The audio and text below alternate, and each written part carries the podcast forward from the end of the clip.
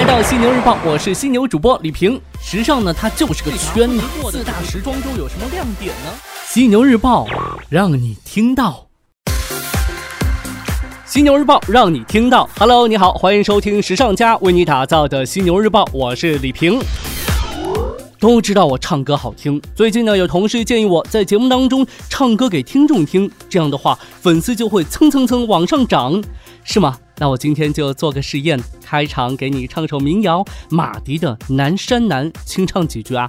嗯 你在南方的艳阳里。大雪纷飞，我在北方的寒夜里四季如春。如果天黑之前来得及，我要忘了你的眼睛，穷极一生做不完一场梦。怎么样？怎么样？掌声响起！谢谢啊，这个想要听我唱更多的歌，那就每日收听《犀牛日报》吧。好的，来看到今天的节目内容，与你关注到各品牌的一些动态。我们先来关注到太平鸟，宁波太平鸟时尚服饰股份有限公司近日发布公告，公司实际控制人张江平、控股股东太平鸟集团有限公司及其全资子公司宁波鹏源资产管理有限公司，计划于今年八月十四号起，在六个月内以自有资金增持太平鸟服饰股份。预期增持金额呢不低于五千万元，增持股份上限不超过公司总股本的百分之一。有分析认为，张江平及集团全资子公司频繁增持，体现其对集团未来发展的坚定信心。那事实上呢，近期啊，不少行业分析师表示，太平鸟服饰业绩迎向上拐点，未来三年边际竞争优势不断提升。虽然2017年纺织服饰板块在资本市场走势疲软，但是分析师认为，随着市场风险持续的释放，不少企业估值已回归合理水平，实体销售开始回暖，消费者信心呢也开始走高。在此情况下，2018年行业将出现复苏迹象，市场呢将更加关注太平鸟服饰等行业龙头品牌。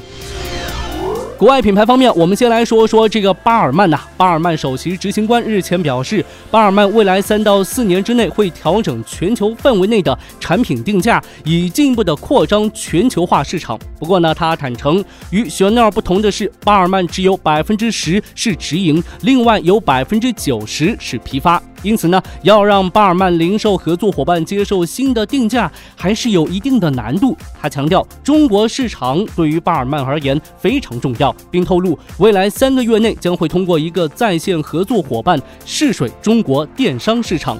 对于刚刚与维密在上海发布的内衣系列，他则表示，巴尔曼虽然今年新增了配饰、彩妆等品类，但内衣暂时不是品牌计划进军的领域。他的目标是为巴尔曼创造百年之后能成为品牌经典的代表性产品。Gucci 这边，据一位匿名消息人士向路透社透露，意大利米兰检察院怀疑 Gucci 通过在税收结构更为优惠的国家报税来逃避税款。国家金融犯罪部门于日前对 Gucci 米兰佛罗伦萨总部进行了调查取证。那对此呢，Gucci 发表声明称，品牌正在向有关部门提供全面的合作，并对自身运营的透明度充满信心。Gucci 目前归属于法国奢侈品集团开云，在近年来逐渐恢复其在意大利奢侈品行业的领头羊地位。今年其销售额已经是连续三个季度录得超过百分之四十五的增长。优衣库这边似乎也遇到了麻烦事儿。优衣库供应商日本纤维集团东丽近日对外界公布，旗下一生产材料的子公司一百四十九起品质数据造假，时间长达八年。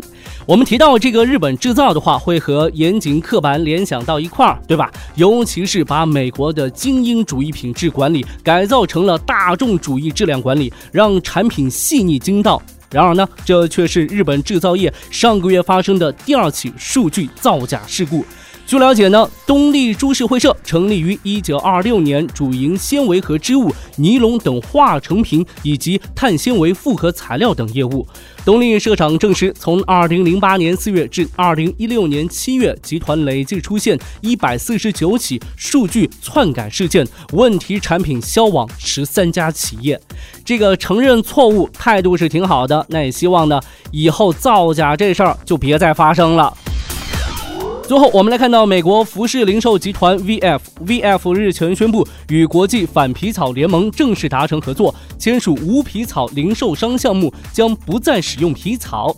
该集团负责全球可持续运营的副总裁称，VF 集团将继续与动物保护组织合作，研发可替代动物原材料的产品。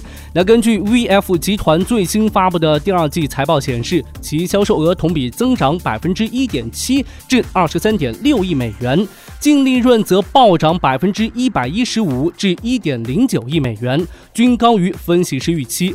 集团同时将全年销售额预期提高至一百一十六点五亿美元。在发布财报的同时呢，VF 集团董事会主席宣布退休，那他的职位呢将由五十八岁的 Steven E. Randall 来接替。OK，暂时呢与你分享这么多。如果你想要了解更多时尚方面的内容，可以随时关注和下载我们的学时尚 APP。除了好听的，还有更多好看的等着你。别忘了学时尚就上学时尚 APP 哦。